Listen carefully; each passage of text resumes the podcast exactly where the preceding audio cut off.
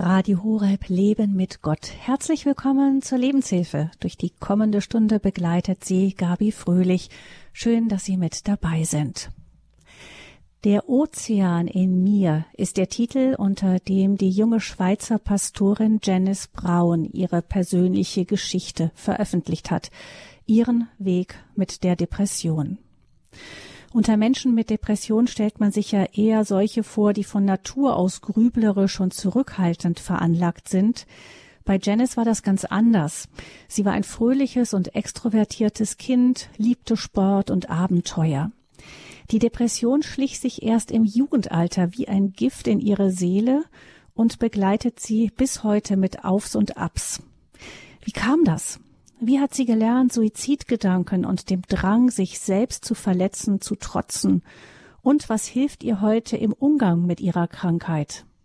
Darüber sprechen wir mit Janice Braun. Sie ist uns zugeschaltet aus Zürich. Herzlich willkommen, Janice. Dankeschön. Ich freue mich auf das Gespräch mit dir. Janice, du arbeitest bei der freikirchlichen ICF Church Zürich als Jugendpastorin. ICF steht für International Christian Fellowship, also internationale christliche Jüngerschaft, Nachfolge. Was sind da deine Aufgaben? Ich darf da mit meinem Mann gemeinsam die Jugend leiten, also die 13- bis 15-jährigen Teens. Mhm. Du schreibst über dich selbst auf deiner Webseite, ich bin jung und träume riesig. Zusammen mit meinem Ehemann stelle ich gern die Welt für das Gute auf den Kopf. Ich suche leidenschaftlich gern kreative Wege, damit mein Leben ein Gewinn für andere sein kann. Jede Form von Abenteuer begeistert mich. Zitat Ende. Das ist ein, das sind so Sätze voller Dynamik und wer das liest, würde kaum meinen, dass du seit mehr als zehn Jahren mit schweren Depressionen zu kämpfen hast. Also immer wieder mit Unterbrechungen, mal mehr, mal weniger.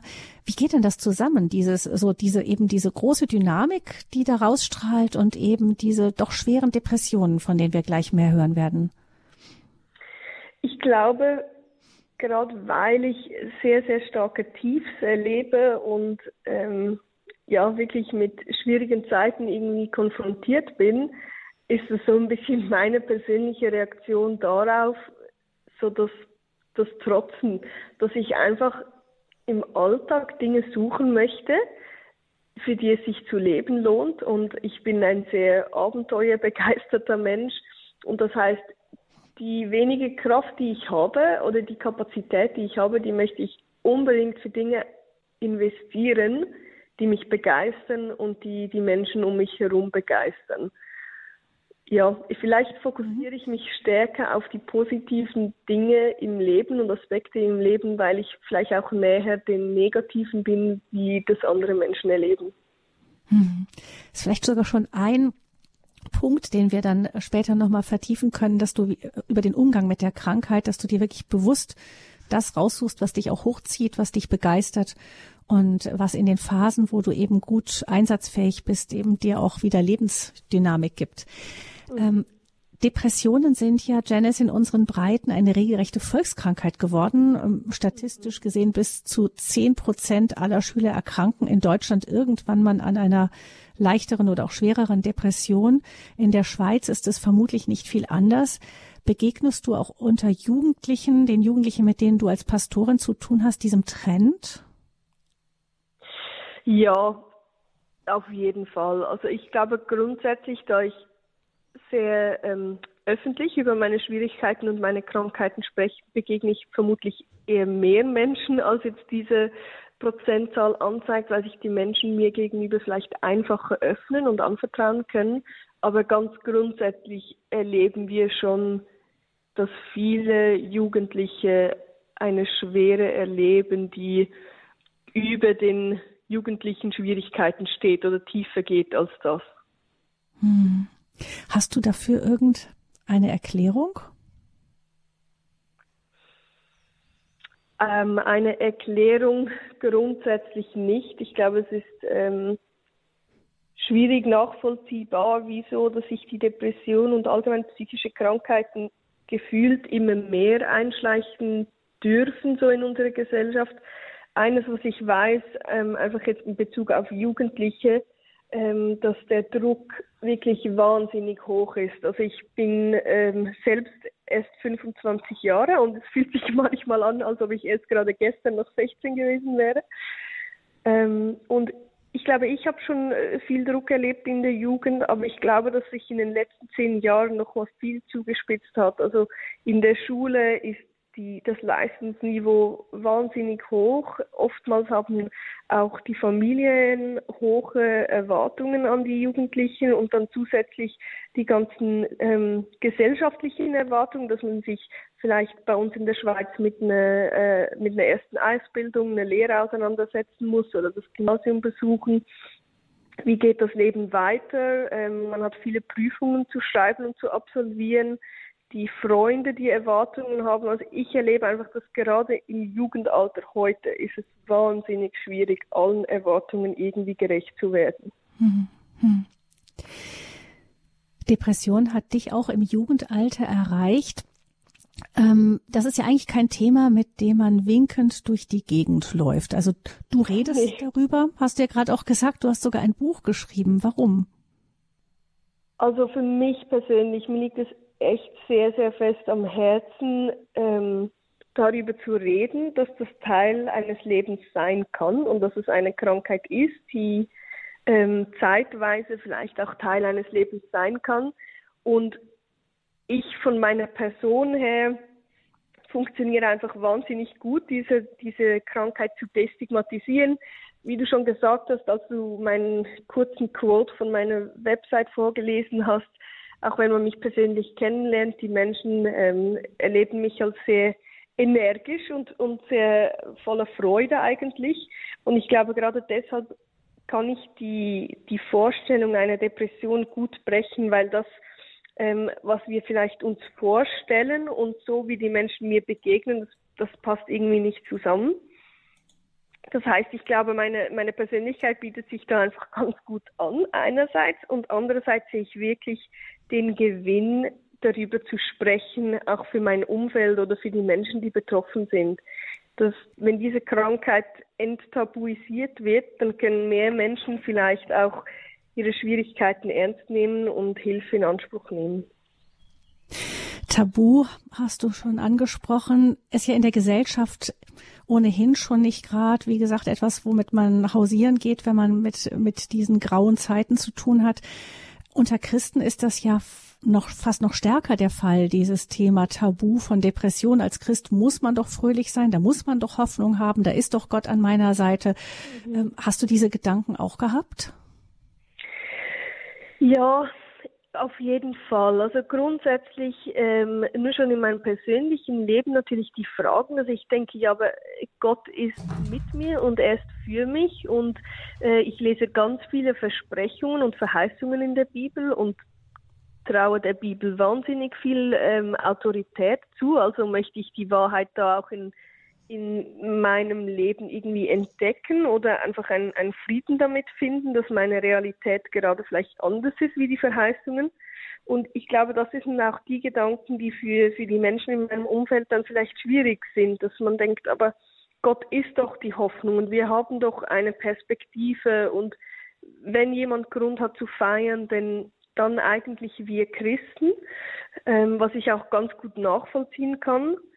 Und zusätzlich glaube ich, dass es ganz schwierig ist, dass man die Krankheit je länger, je mehr, aber immer noch sehr wenig irgendwie verorten kann im Körper. Ähm, es ist nicht wie ein gebrochenes Bein oder wie, wie ein gebrochener Arm, sondern man kann das nicht so ganz verorten und dann so in der Vorstellung schwirrt es dann irgendwie um einem herum und ich glaube, das macht dann die Nähe zum, zum Geistlichen vielleicht auch schwierig. Und ich glaube, diese Herausforderung, ähm, die erlebe ich definitiv in meinem Umfeld und ähm, ich habe da aber auch grundsätzlich viel Verständnis für. Und gleichzeitig muss ich aber auch sagen, dass eigentlich ja auch genau wir Christen ähm, eine eigentlich hohe Leidenstoleranz haben dürfen. Und auch das erlebe ich in meinem Umfeld, dass Menschen das das Leiden sehr ernst nehmen, einfach nur schon aus dem Grund, dass das Leben von Jesus ja eigentlich auch sehr leidgeprägt war. Hm. Ja, wir werden das gleich im Laufe deiner Geschichte immer noch mehr hören, dass vielleicht für dich Gott gefühlsmäßig nicht erreichbar war, aber dennoch das tragende Fundament deines Lebens im Kampf gegen die Depression immer gewesen ist und auch geblieben ist. Ähm, die, du hast dein Buch ähm, den Titel gegeben, Der Ozean, Elmir. Warum hast du dieses Bild gewählt, Ozean? Ich glaube, das hat auch äh, zwei Perspektiven. Einerseits wirklich meine Abenteuerlust. Ähm, schon ehrlich gesagt als Kind habe ich äh, angefangen, Flaschen zu tauchen im Meer mit Haifischen, mit meiner Familie. Und das ist äh, eine riesige Leidenschaft für mich geblieben. Und das, das Wasser ist etwas, das mich wahnsinnig fasziniert mit der Schönheit und dem Leben, das es enthält und gleichzeitig aber auch mit der zerstörerischen Kraft, die es haben kann. Gerade wenn wir so den Ozean betrachten. Und zusätzlich, glaube ich, ist es ein sehr treffendes Bild für die Krankheit oder so wie ich das erlebt habe.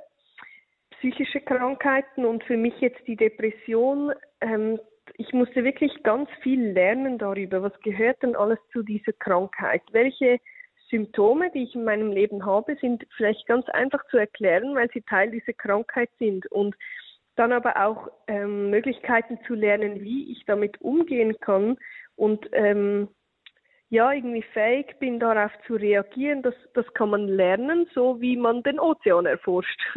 Und gleichzeitig natürlich auch das Bild, das mir noch immer wahnsinnig viel ähm, fremd oder vielleicht unbewusst ist und dasselbe ja auch beim Ozean, dass man sagt, dass die tiefsten Meere, die sind ja auch eigentlich noch ziemlich unerforscht.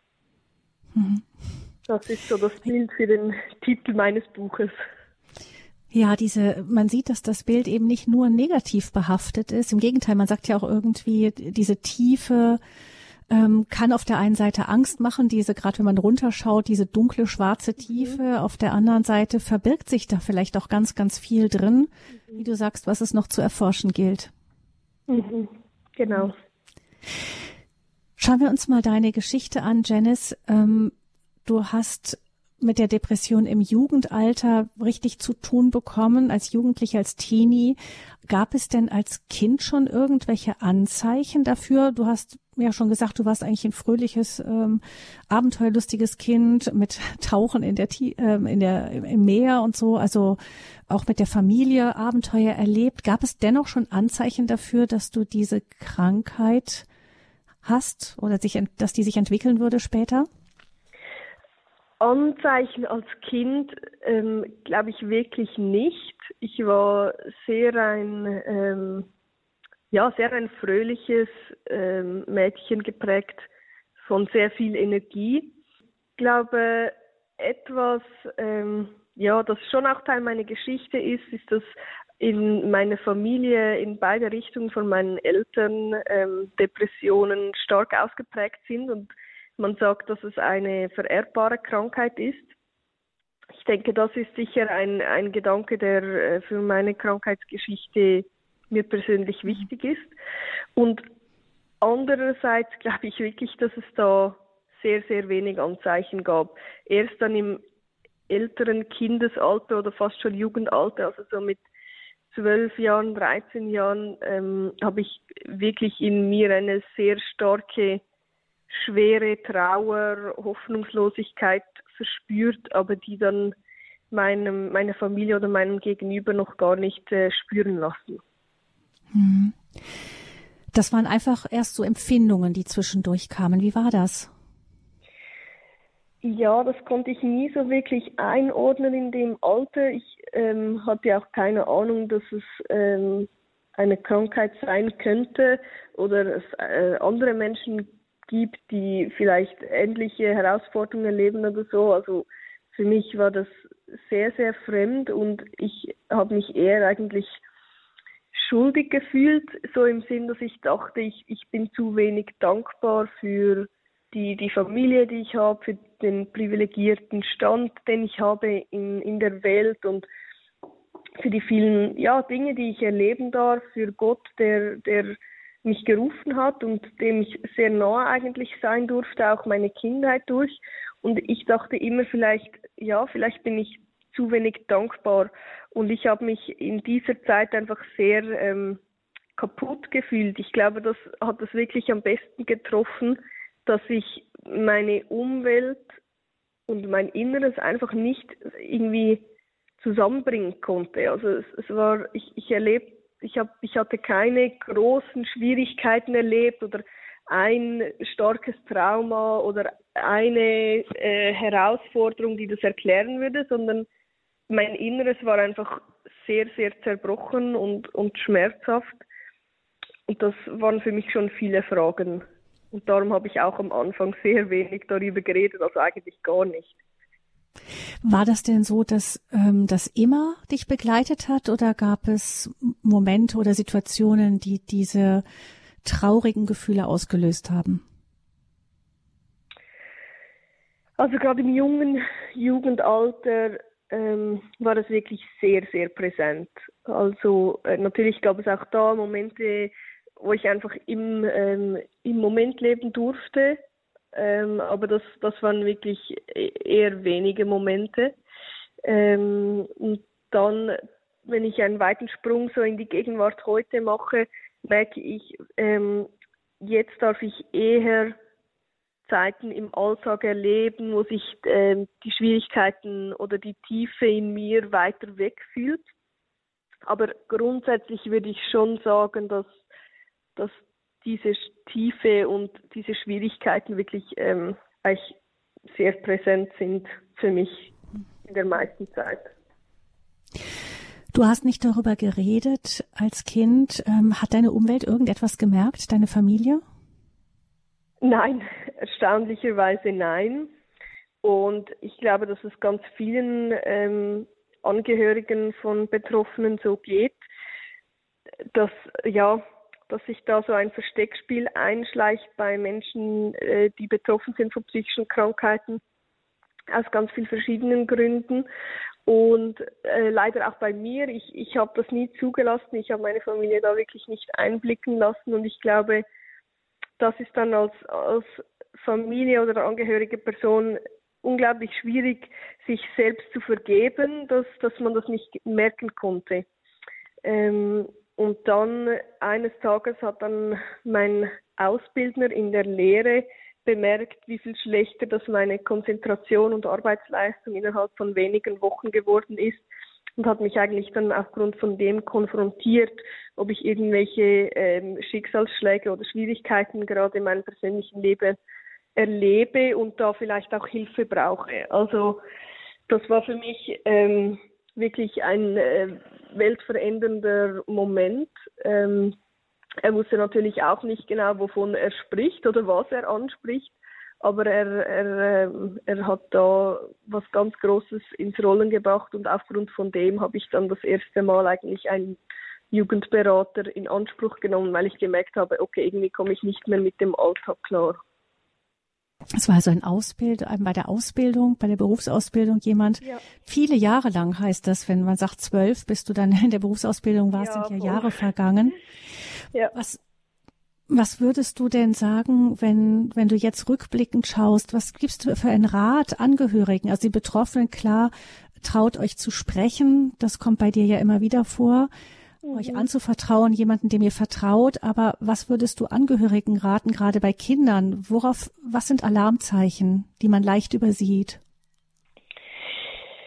Ich glaube, Alarmzeichen ähm, sind ganz kleine Momente von Nachdenklichkeit und, und Schwere, irgendwie, die man in den Augen sieht. Ich, ich habe das sehr bewusst überspielt. Ähm, und trotzdem gab es immer wieder Momente, ähm, ja, wo, wo mein Blick vielleicht die, die Lehre und die großen Fragen aufgezeigt hätten. Ähm, ich, ich glaube aber auch, ja, dass man Dinge auch einfach ansprechen darf. Also ähm, früher war das einfach auch noch anders und nicht äh, so bekannt. Aber ich glaube, durch das, dass man heute einfach auch äh, mehr über diese Krankheit weiß, kann man Kindern einfach auch darauf ansprechen, dass sie sich melden dürfen oder darüber sprechen dürfen, wenn es ihnen nicht gut geht, wenn sie sich traurig fühlen, wenn sie sich hoffnungslos fühlen. Und ich glaube, die Dinge ansprechen ähm, das macht es wirklich sehr, sehr ein, viel einfacher, weil es ist einfach eine Krankheit, die man irgendwie nicht riechen kann. Mhm. Du hast selber gesagt, dass der Wendepunkt war, als dich jemand von außen drauf angesprochen hat. Das war damals ähm, in deiner Berufsausbildung jemand, der, der dich da beobachtet hat und gesehen hat, dass du einen starken Leistungsabfall hattest und dich erstmal einfach ähm, da persönlich angesprochen hat. Was ist danach passiert?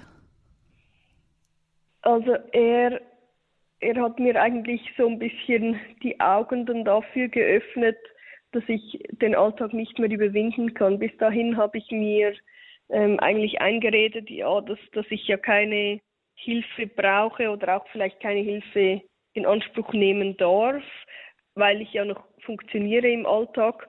Und er hat dann eigentlich so ein bisschen das Kartenhaus für mich aufgedeckt. Und dann ähm, habe ich das zu Hause erzählt, dass er mich auf das angesprochen hat, dass ich gerne mal mit einer Fachperson sprechen würde. Und meine Eltern waren da unterstützen und dachten, ja, das, das ist doch gut, das, das kann nicht schaden, kommen wir schauen mal, was es da so gibt. Und dann habe ich da mit meiner Mutter so einen Jugendberater ähm, herausgesucht, der das irgendwie kostenlos für, für Jugendliche in dem Kanton gemacht hat, in dem ich gewohnt habe, in der Ortschaft.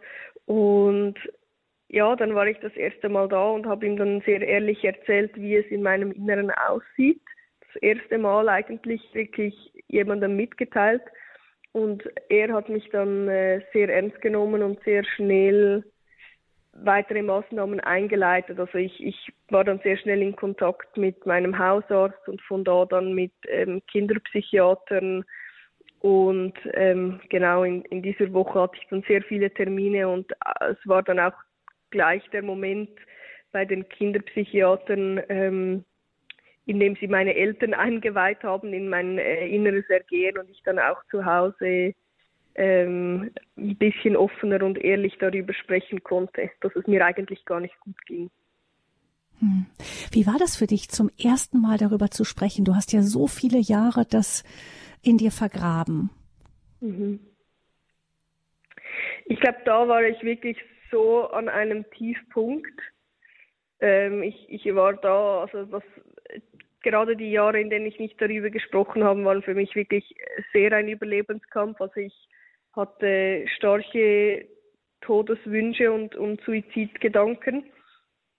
Und ich glaube, das war so meine letzte Hoffnung, dass ich jetzt noch eine Hand annehmen darf, die mir ausgestreckt ist ähm, und, und mal schauen, in welche Richtung das, das geht. Und ich glaube, gerade weil diese Person fremd war oder eine Fachperson war, mich nicht kannte und auch keine Überschneidungspunkte mit mir hatte, konnte ich mich sehr gut öffnen. Und zwar aus dem Gedanken, äh, mir sind die Menschen in meinem Umfeld wahnsinnig wichtig und ich, ich wollte niemand belasten oder herausfordern oder so, weil ich ja wusste, dass es für meine Eltern oder für die Menschen, die, die mir nahe sind, ja sehr schwierig ist, nachzuvollziehen, dass ich eigentlich nicht mehr im Leben stehen wollte. Und ich wusste, diese Fachperson, die ist darauf ausgebildet, ähm, solche Schwere zu hören und das dann aber auch wieder stehen zu lassen. Ich glaube, gerade deshalb konnte ich mich da dann das erste Mal öffnen und war dann schon sehr erleichtert, als er mich wirklich ernst genommen hat und ähm, ja auch gesagt hat, lass uns schauen, dass du mehr Unterstützung und Ressourcen erhältst. Und das war für mich sehr faszinierend, weil ich mir nicht hätte vorstellen können, dass es irgendeine Art von Unterstützung oder Ressource überhaupt gibt für das Problem, das ich äh, erlebe. Hm. Suizidgedanken hast du angesprochen, die waren zu dem Zeitpunkt gerade sehr präsent. Wie alt warst du damals? Äh, ja, also die waren über viele Jahre sehr präsent. also eigentlich hm. die ganze Jugend. Ich würde sagen so ab 13 hm. bis, äh, bis 18. Hm. Sehr stark. Und ähm, Du hast auch, du schreibst auch in deinem Buch, dass du auch dich selbst verletzt hast. Mhm. War das auch schon in der Zeit? Ja, das war eigentlich auch äh, ziemlich genau in den Jahren und das war für mich ähm, auch ein wenig eine Überlebensstrategie, um ähm, ja den psychischen Schmerz oder die, die Schmerzen, die ich innerlich erlebt habe, gerade vielleicht auch von diesen Todesgedanken auszubrechen, von diesem Gedankenstrudel hat der körperliche Schmerz einfach ähm, mir sehr fest geholfen, weil es äh, leider sehr viel einfacher war, sich auf den körperlichen Schmerz zu fokussieren. Ähm, da muss man natürlich sagen, dass es, äh, dass mir schon bewusst war, dass es sehr, sehr destruktiv ist und ähm, zerstörerisch, aber ich hatte damals einfach keine anderen Möglichkeiten. Und ähm, ich durfte dann in der Klinik, ich war dann drei Monate in einem äh, Klinikaufenthalt und durfte da dann andere Wege lernen mit äh, ja um das aufzuhören oder da andere Wege zu finden, wie zum Beispiel Chili essen. dass mhm. äh, die Schärfe auf der Zunge eigentlich nicht ganz so effektiv, aber das gleiche bewirken kann wie, wie der körperliche Schmerz, dass man sich dann auf die Schärfe im Mund fokussieren kann.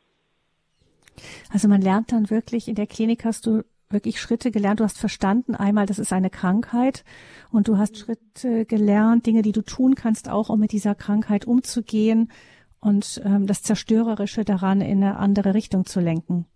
Ja, ja. Hm. Janice Braun ist unser Gast in der Lebenshilfesendung zu dem Thema Der Ozean in mir, mein Weg mit der Depression. Wir hören jetzt etwas Musik und dann wollen wir mit Janice weiterreden darüber, wie, ja, wie sie einfach die Schritt für Schritt eben aus diesem tiefen, dunklen Tal rausgefunden hat und gelernt hat, mit ihrer Krankheit zu leben und wie ihr Weg mit Gott in dieser ganzen Zeit war.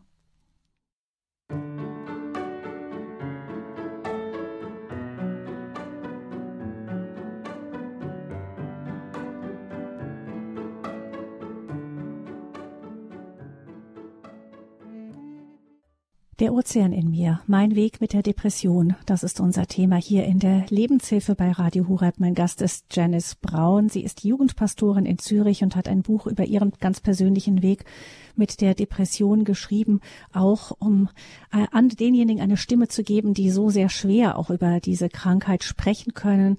Auch Janice hat viele, viele Jahre als Kind, Jugendliche nicht über die tiefen Schwierigkeiten, die, die großen Schwierigkeiten, die Not ihrer Seele sprechen können.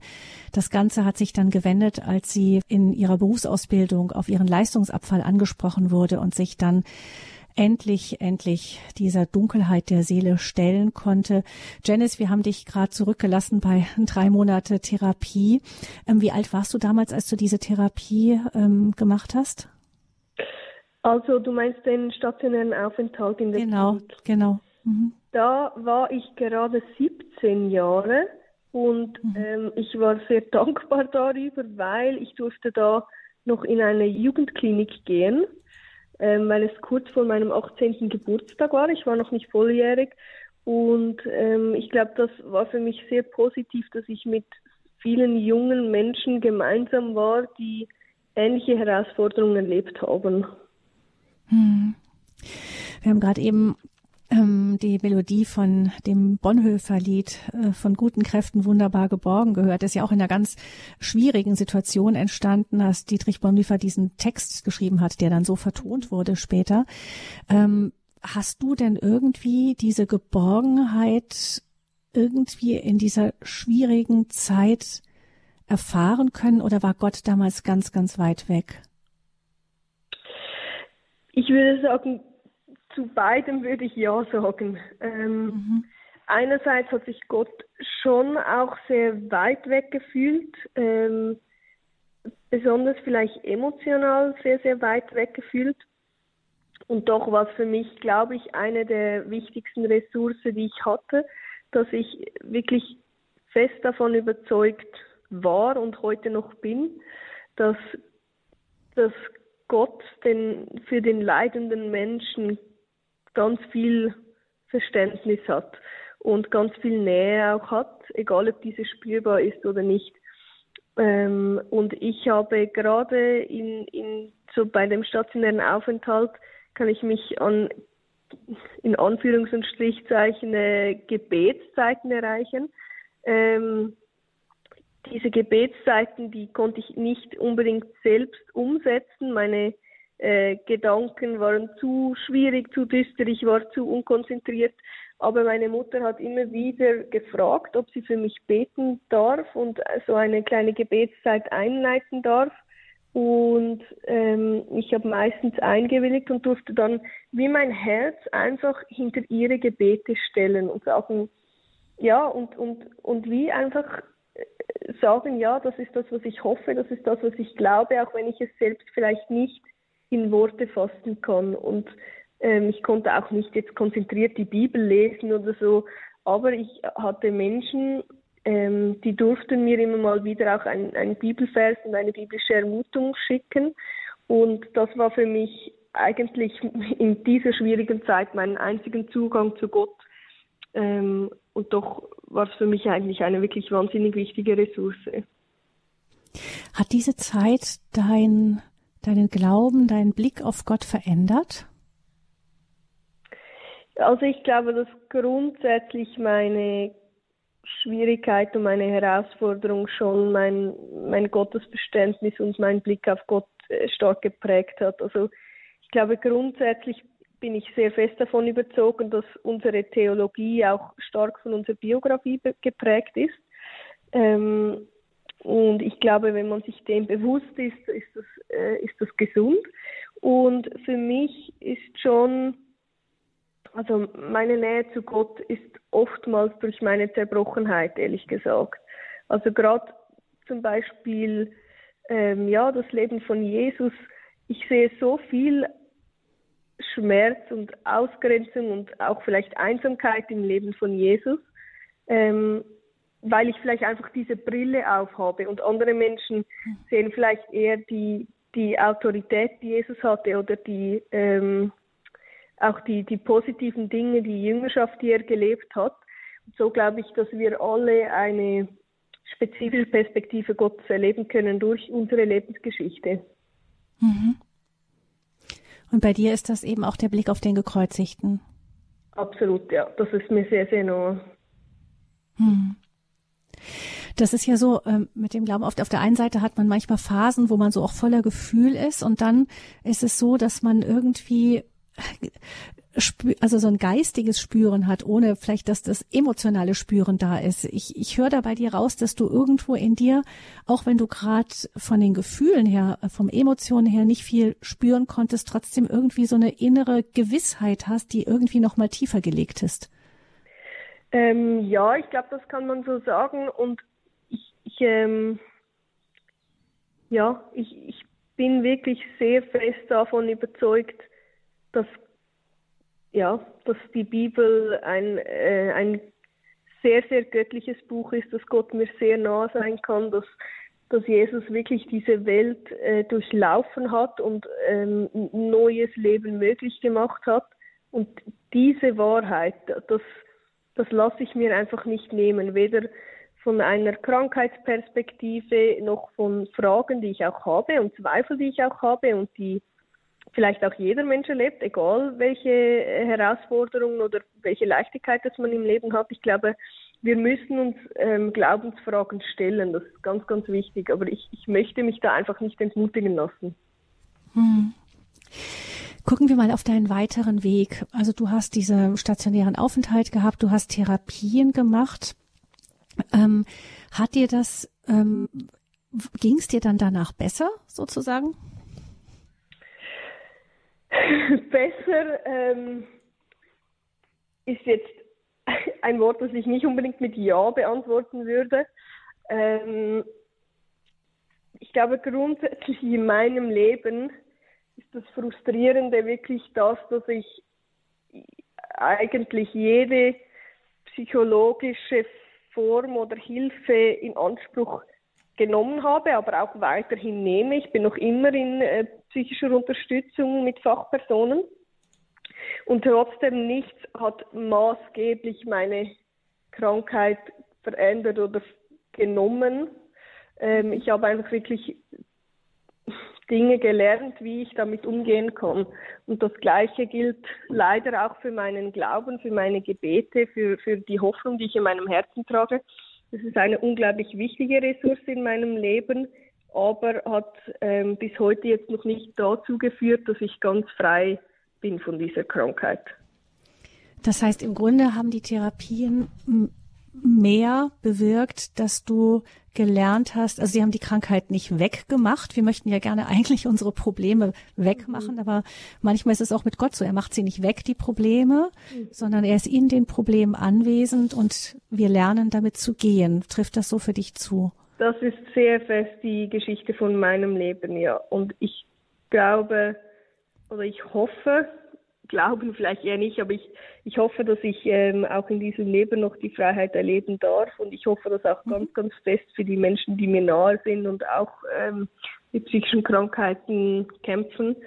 Und doch merke ich, für, also ich weiß nicht, immer wenn ich das sage, ist es vielleicht ein bisschen schwierig und ähm, ich hoffe, die Menschen verstehen mich da richtig, aber es ist nicht unbedingt mein erster Wunsch und das einzige Ziel in meinem Leben, möglichst wieder gesund zu werden. Vielleicht hat das manchmal auch ein bisschen mit ähm, Frustration zu tun oder einfach äh, vielleicht auch fehlender Glaube.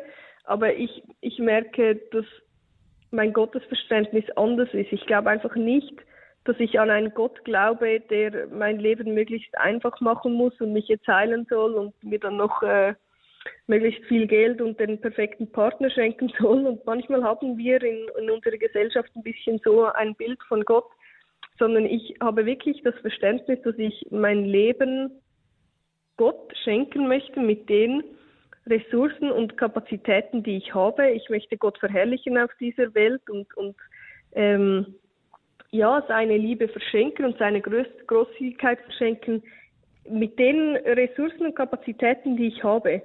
Ähm, und ich glaube schon, dass dieser Blickwinkel für mich sehr, sehr wichtig ist. Ähm, und das kann man natürlich für niemand extern entscheiden. Ähm, an diesen Punkt darf man selbst gelangen mit Gott, aber für mich war das, ist das schon ein wichtiger, wichtiger Punkt, wenn es um meinen Glauben geht.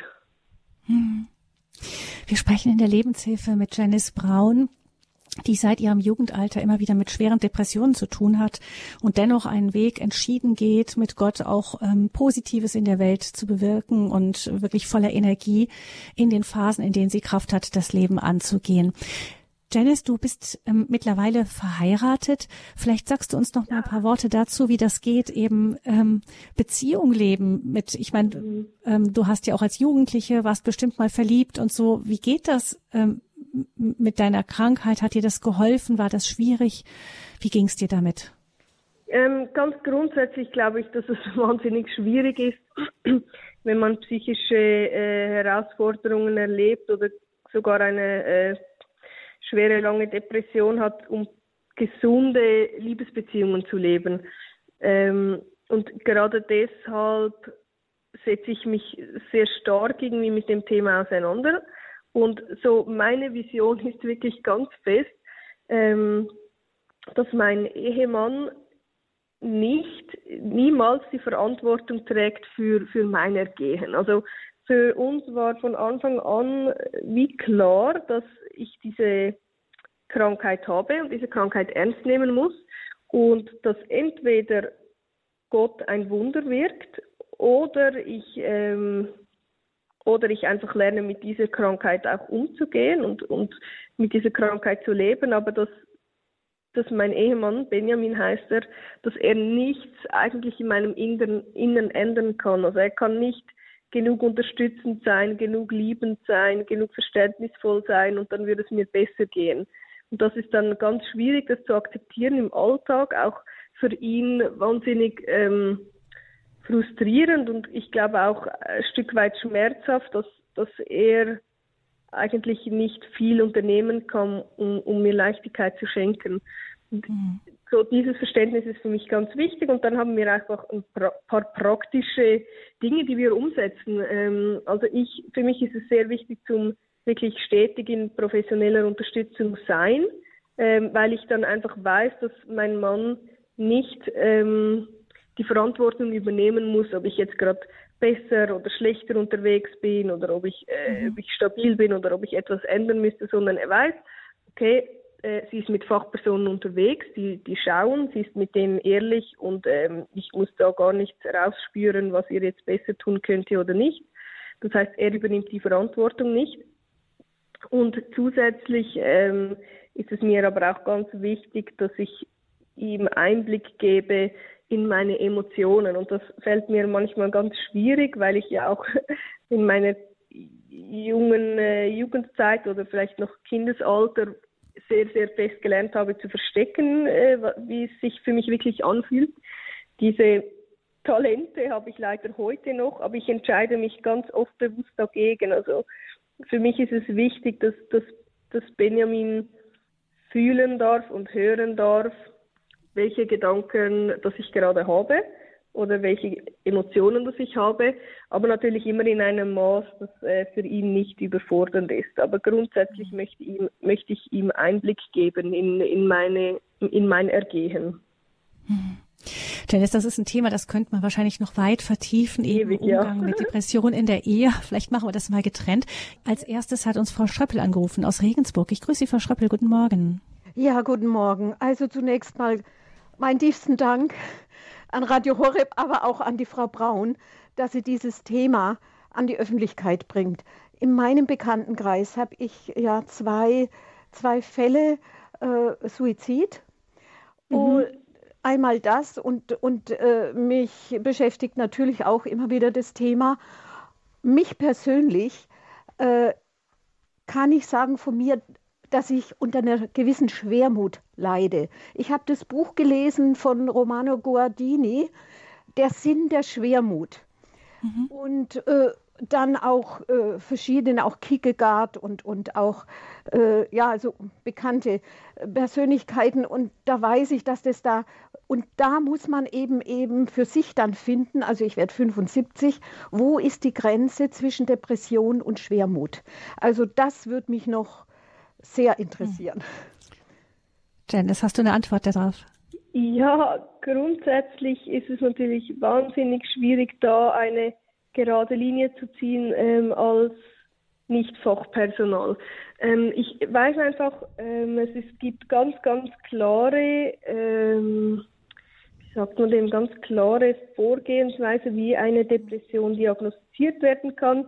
Das heißt, es braucht so und so viele Symptome dieser Krankheit, die über ähm, eine gewisse Zeit ähm, bleibend sind. Und das kann natürlich nur ein ähm, Arzt oder ein äh, Psychiater oder ein, äh, genau, eine Fachperson so diagnostizieren.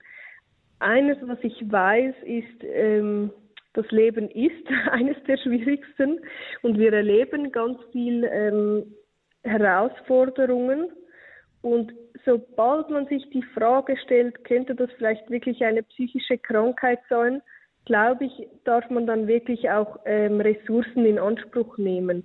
Also vielleicht mal in ein äh, Gespräch gehen oder sich austauschen mit einem Arzt oder mit Fachpersonal, weil ich einfach merke, eigentlich unabhängig davon, ob es eine diagnostizierte Depression ist oder einfach eine tiefere Schwierigkeit, die wir im Leben immer wieder erleben, ist es sehr, sehr sinnvoll, ähm, Hilfe und einen Blick von außen in Anspruch zu nehmen.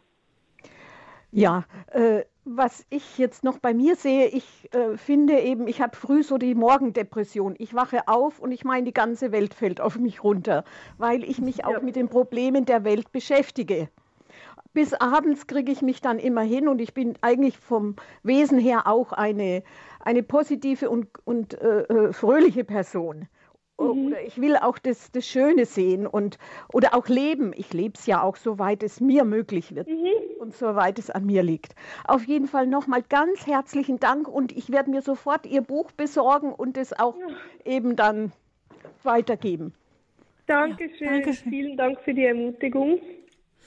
Vielen Dank, Frau Schreppel, für Ihren Anruf. Alles Gute, viel Segen nach Regensburg. Eine Nächste Hörerin ruft uns aus Föhringen Ille an. Wo liegt das? Ganz kurz. Ähm, in der Nähe von Ulm. Wunderbar. Sie sind auf Sendung. Herzlich willkommen. Grüß Gott und erstmal vielen Dank für das offene Sprechen darüber. Ähm, ich selber äh, habe auch schon ähm, Depressionen er erlebt und ähm, ich habe jetzt einfach auch in der Bibel jetzt ein Wort äh, aufgeschlagen und dann äh, war aber auch mein Notizzettel dabei. Darum habe ich jetzt dann auch angerufen. wo dabei stand mit hm, Todesgedanken, äh, wo ich aber schon gehabt habe auch. Und ähm, dass eben die Bibelstelle heißt, äh, wundert euch nicht, meine Brüder und Schwestern, wenn die Welt euch hasst. Wir wissen, dass wir aus dem Tod in das Leben hinübergegangen sind, weil wir die Brüder und Schwestern lieben. Wer nicht liebt, bleibt im Tod. Und für mich war das einfach entscheidend, äh, dass ich dann ähm, in einer Situation, wo ich auch äh, mal einen Todesgedanke hatte, ähm, zum Herrn geschrien habe und mhm. dass ich sein Eingreifen erfahren durfte. Und dann äh, eben vor allem dann auch dieses, die Brüder, Brüder und Schwestern zu lieben, dass das immer das ist, was mir dann letztendlich wieder hilft, auch wenn die anderen mich in dem Moment nicht verstehen, weil ja ich viel tiefere Empfindungen habe, äh, wo sie gar nicht rankommen. Und mhm. da kann ich reden und reden, so viel ich will, das geht einfach nicht in, zum Verständlich machen. Aber ich kann in dem Moment für mich inzwischen sagen, ähm, ich vergebe ihnen, dass sie das im Moment noch nicht verstehen. Und bitte darum auch Gott, dass sie dieses Verständnis kriegen. Das ist, bin ich Ihnen sehr dankbar, dass Sie diesen Gedanken mit einbringen, nämlich, das würde ich gerne noch an Janice weitergeben, die Depression macht ja sehr einsam, oder? Danke. Danke für den Beitrag. Ich glaube, das ist etwas, das ich in meinem Leben sehr fest damit ähm, Schwierigkeiten erlebe. Und zwar, das ist wirklich so der einsame Gedanken. Und ich habe ein Buch geschrieben, ich spreche sehr öffentlich darüber. Und trotzdem merke ich, dass die Menschen, die das nicht so erlebt haben, wirklich nicht verstehen, wovon ich spreche. Und ich glaube, das ist wahnsinnig einsam und, und gerade für mich, weil ich denke, ich spreche so sehr offen darüber und ich, ich versuche so sehr Einblick zu geben und trotzdem merke ich, irgendwie kommt das nicht so an. Ähm, und da auch, ähm, wie, wie Sie gesagt haben, wirklich den, ähm, den Frieden damit zu finden, dass Gott mich versteht und den anderen Menschen auch einfach zu vergeben, dass sie nicht verstehen können oder noch nicht verstehen können. Und ähm, da trotzdem meinem Gegenüber immer wieder die Möglichkeit und die Chance zu geben, Einblick zu haben in mein Ergehen, das kostet mich wahnsinnig viel Mut und Verletzlichkeit, weil es natürlich jedes Mal auch ähm, verletzend und eine Enttäuschung ist, wenn ich mich unverstanden fühle. Und da müssten wir wirklich in Liebe miteinander unterwegs sein.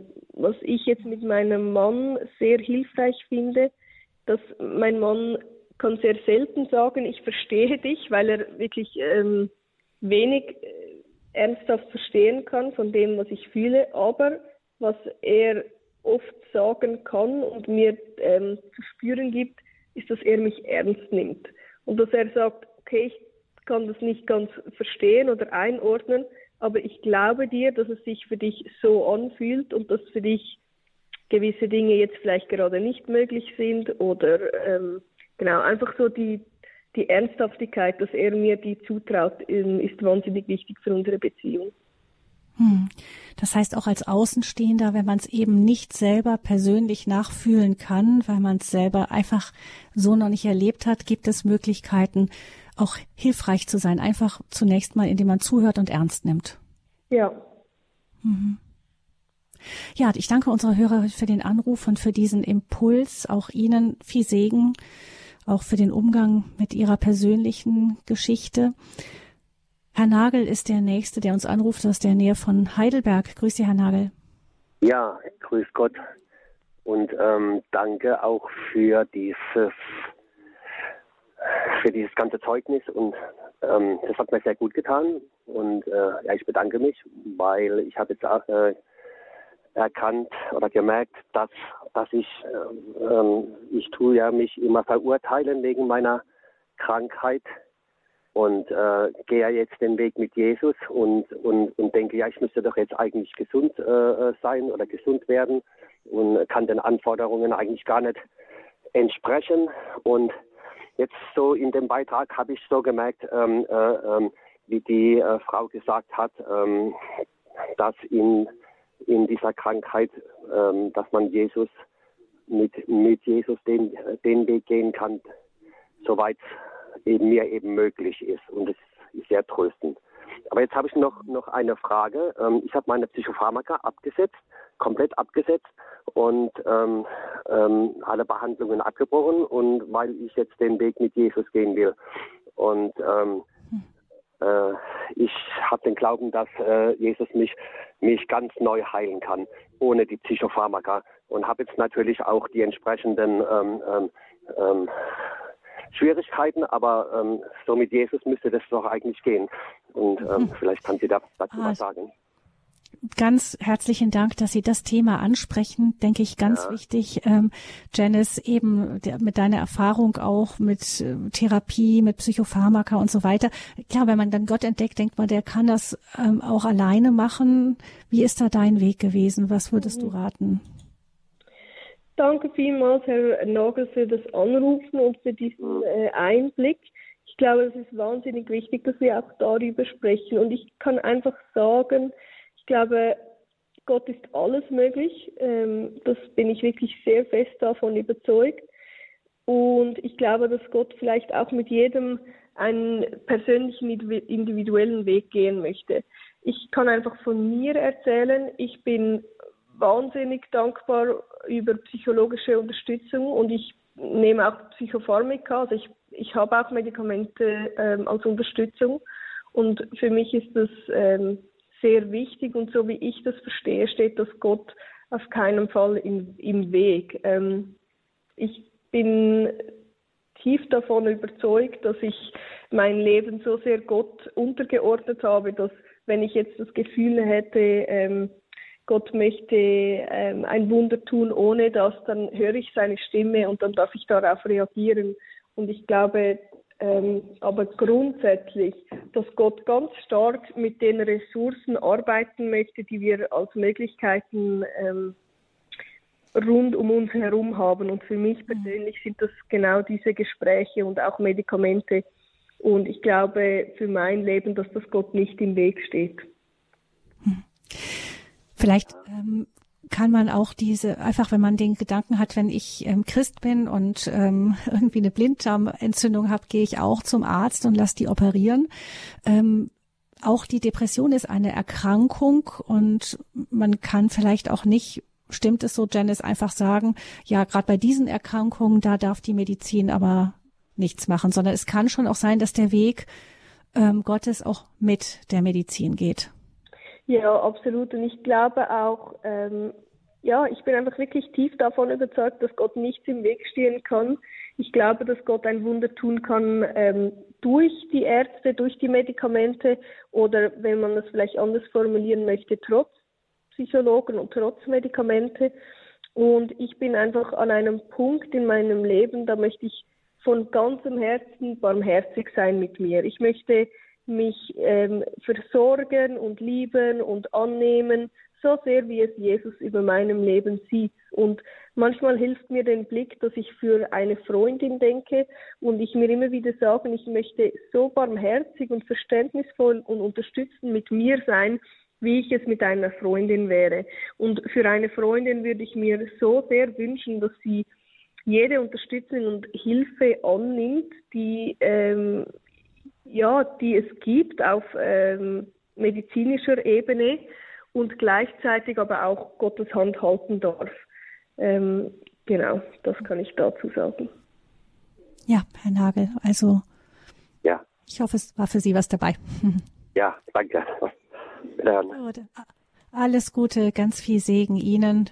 Ja, Dennis, wir wissen, es gibt Menschen, die werden von Gott einfach so auch geheilt, von allem Möglichen, mhm. auch von Depressionen. Aber Absolut. es ist nicht für jeden so der Fall. Jeder Weg mit Gottes Weg mit jedem Einzelnen ist anders. Und mhm. bei dir gerade ist es so, dass du sagst, ich bin dankbar auch für die medizinische Unterstützung, die ich habe. Ja. Danke für die sehr wichtige Frage, Herr Nagel. Alles, alles Gute für Sie auch. Wünschen Ihnen den Heiligen Geist, dass Sie da unterscheiden können, was für Sie wichtig und richtig ist. Mhm. Frau Hansal ruft uns aus dem Eichsfeld an. Grüße Gott, Frau Hansal. Guten Tag. Also ich bin auch eine, erstmal vielen, vielen Dank für den Mut, den Sie haben, das so öffentlich zu machen.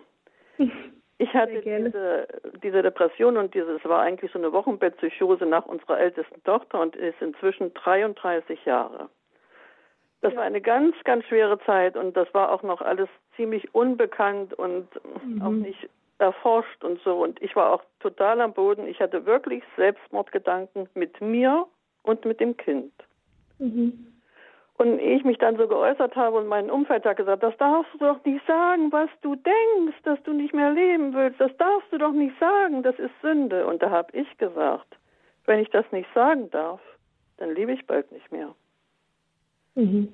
Jedenfalls haben wir dann eine Klinik gefunden durch einen bekannten Priester. Da war ich in einer Klinik in einem katholischen Krankenhaus.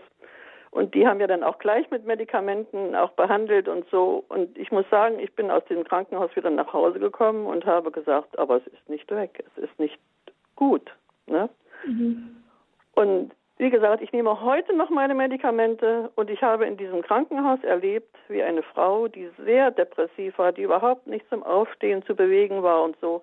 Und dann auf einmal hat sich das so gewandelt und sie war ganz euphorisch und das ist alles gut jetzt und das habe ich überstanden. Ihre Medikamente abgesetzt und sie lebte nicht mehr lange. Hm. Deshalb würde ich diese Sache nicht unbedingt, ich nehme auch meine Medikamente schon über 30 Jahre und mir haben sie bis jetzt, hoffe ich, noch nichts geschadet. Ich habe aber auf jeder Packung klebe ich mir einen barmherzigen Jesus drauf. Mhm. Und sage, Jesus, du weißt, was ich hatte und du weißt, was alles war. Ich vertraue auf dich, dass ich trotzdem äh, auch mit den Medikamenten noch weit, weiterleben darf. Ich wüsste nicht ohne Medikamente, wie man da, äh, wie es dann bei mir wäre. Und das, dieses Risiko will ich auch nicht eingehen. Ich habe eine gute Psychologin und die hat immer gesagt, wenn ich zu ihr zur Behandlung, also zum Gespräch kam, na Frau Hansal, wo waren Sie wieder auf Wallfahrt?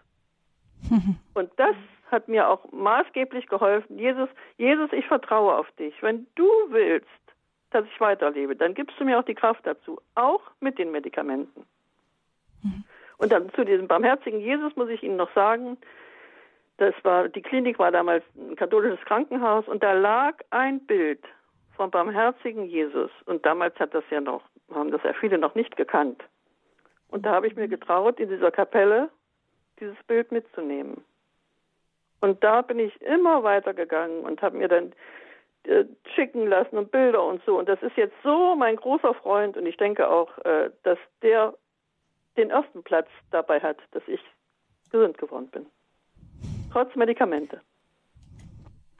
Vielen Dank, Frau Hansei. Vielen Dank für Ihre persönliche Geschichte. Janice, vieles dem nicht hinzuzufügen, gell?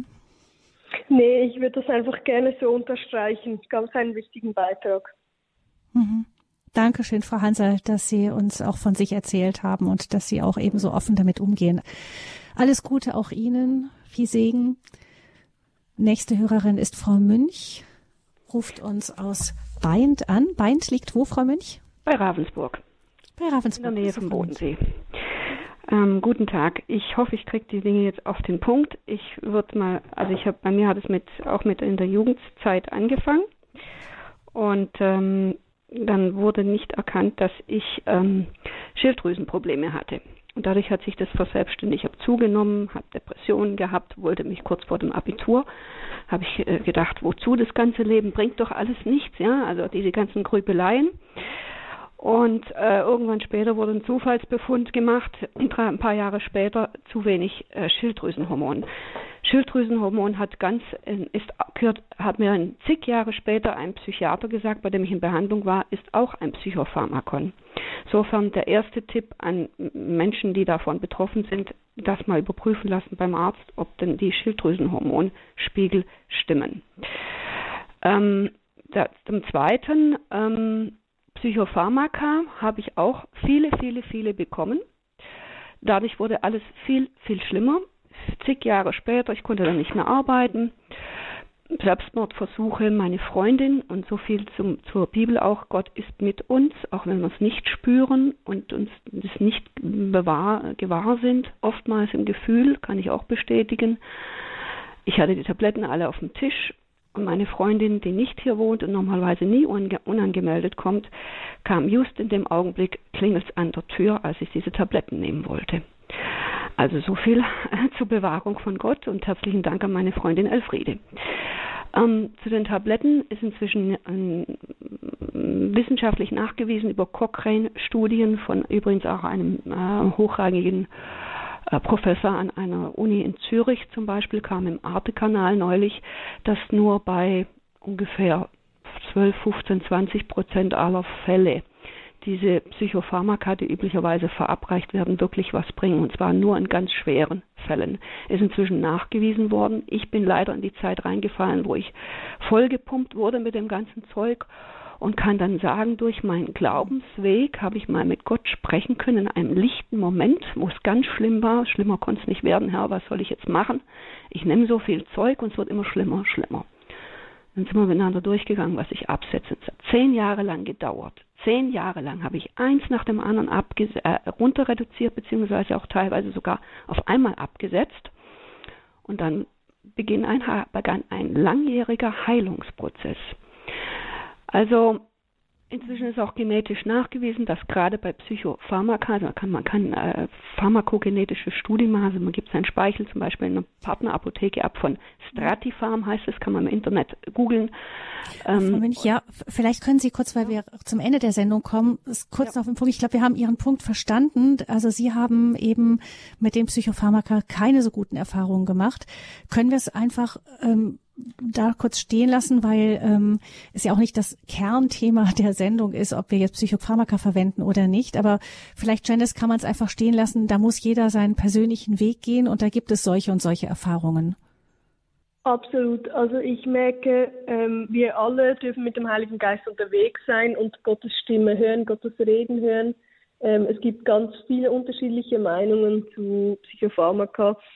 Für mich ist einfach wahnsinnig wichtig, ähm, dass man da den Mut hat, den eigenen Weg auch zu finden. Es gibt ganz viele unterschiedliche Lebensgeschichten mit psychischen Krankheiten. Es gibt unglaublich viele Dinge, die verknüpft sind, auch mit unserem Körper, ähm, äh, die auch psychische Krankheiten auslösen oder äh, schwieriger machen können. Und ich glaube, da ist es auch wichtig, dass man gute Ärzte findet, die eben auch ähm, körperliche Leiden trotz den psychischen Leiden noch ähm, abklären.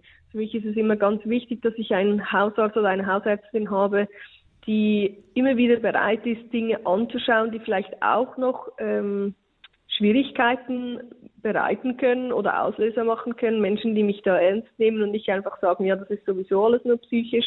Ähm, da muss man sehr weise mit, mit Gott und guten Menschen unterwegs sein. Absolut. Hm, das heißt, die Depression ist ja auch eine sehr schwer zu greifende Krankheit. Also die, die menschliche Seele, Psyche ist so ähm, komplex und filigran, dass es da vielleicht gehört da auch dann die Barmherzigkeit gegenüber den Ärzten dazu, man es vielleicht manchmal auch nicht besser weiß. Auf der anderen Seite ist auch eine gehörige Portion von Seiten der Medizin an Demut gefordert. Eben, man weiß noch nichts alles. Und wie mhm. Frau Münch gesagt hat, jemanden einfach nur mit Psychopharmaka vollpumpen, das schien mal eine Zeit lang die Lösung zu sein. Aber inzwischen ist man da hoffentlich auch weiter. Absolut, genau so ist es. Hm. Ja, ich danke Frau Münch, dass Sie das auch noch eingeworfen haben. Ähm, genau, der Patient ist selbst verantwortlich zu gucken, auch wie geht's mir und äh, auch damit mit dem, was die Ärzte machen und dann immer wieder hinzuschauen, was tut jetzt wirklich gut. Ähm, zum Schluss noch, Janice, ähm, was würdest du sagen, was hilft dir heute am meisten, wenn du wieder in so eine dunkle Phase reinzurutschen drohst? Ich glaube, diese Frage ist äh, für mich ehrlich gesagt immer ein bisschen frustrierend, weil ich so merke, ich mache ganz viele kleine Dinge und sie machen irgendwie scheinbar nicht einen großen Unterschied. Ich, ich erlebe einfach wenig Dinge, die wirklich eine maßgebliche Besserung bringen. Und doch merke ich, die kleinen ähm, Entscheidungen und die Disziplin, die ich dafür aufbringe, ist wahnsinnig wichtig, damit ich überhaupt im Alltag stehen kann. Also für mich beispielsweise, ähm, ich habe sehr bewusst entschieden, dass ich aktuell 60 Prozent arbeite, weil ich dann in diesen 60 Prozent ähm, die Dinge auf den Boden bringen kann. Ich bin ähm, zuverlässig, ich, ich kann gut arbeiten, ich fühle mich dann fähig und nicht ähm, überlastet oder kurz vor dem Ertrinken. Ich habe einen sehr klaren Schlafrhythmus. Ich gehe früh abends immer äh, ins Bett. Ich plane meinen Alltag ähm, oder die Wochen sehr, sehr bewusst, was ist für mich möglich und was nicht. Und wie gesagt, das Barmherzigsein mit mir selbst, dass ich auch Dinge mal absagen darf, wenn es jetzt einfach gerade nicht möglich ist, äh, dass ich, äh, dass, dass ich auch einfach einen Tag mal an mir vorbeiziehen lassen darf, ohne dass ich jetzt groß Haushalt gepackt habe oder so. Diese Barmherzigkeit immer wieder für mich selbst aufzubringen ähm, und dabei aber weise zu sein, finde ich extrem wichtig. Und ich glaube, das ist so, wie ich es schaffe, überhaupt im Leben sinnvoll zu stehen. Und genau, die, die Frustration bleibt ein bisschen, weil es wahnsinnig viel Disziplin braucht und wahnsinnig viel weise Entscheidungen und es stiehlt mir manchmal ein bisschen die Flexibilität und, und so das, die gefühlte Freiheit. Aber es lohnt sich eben, weil ich dann merke, oh, jetzt kann ich doch ein bisschen im Leben stehen und ich fühle mich nicht der Depression ähm, geknechtet. Janice Brown, vielen herzlichen Dank für deine persönliche Geschichte, auch für deine Offenheit und Ehrlichkeit, mit der du mit der Depression umgehst, die seit der Jugendzeit dein Leben begleitet. Vielen, vielen herzlichen Dank. Ich hoffe, dass wir dich auch noch weiter mal hören werden, weil ähm, wir konnten gar nicht alle Hörer auf Sendung nehmen, die angerufen haben. Es scheint ein Thema zu sein, das viele betrifft. Vielen herzlichen Dank, Janice. Alles Gute wünsche ich Ihnen und noch einen schönen Tag. Janice, noch ein Schlusswort? Dankeschön, das Leben ist gut, lass uns das weiterhin suchen. Amen.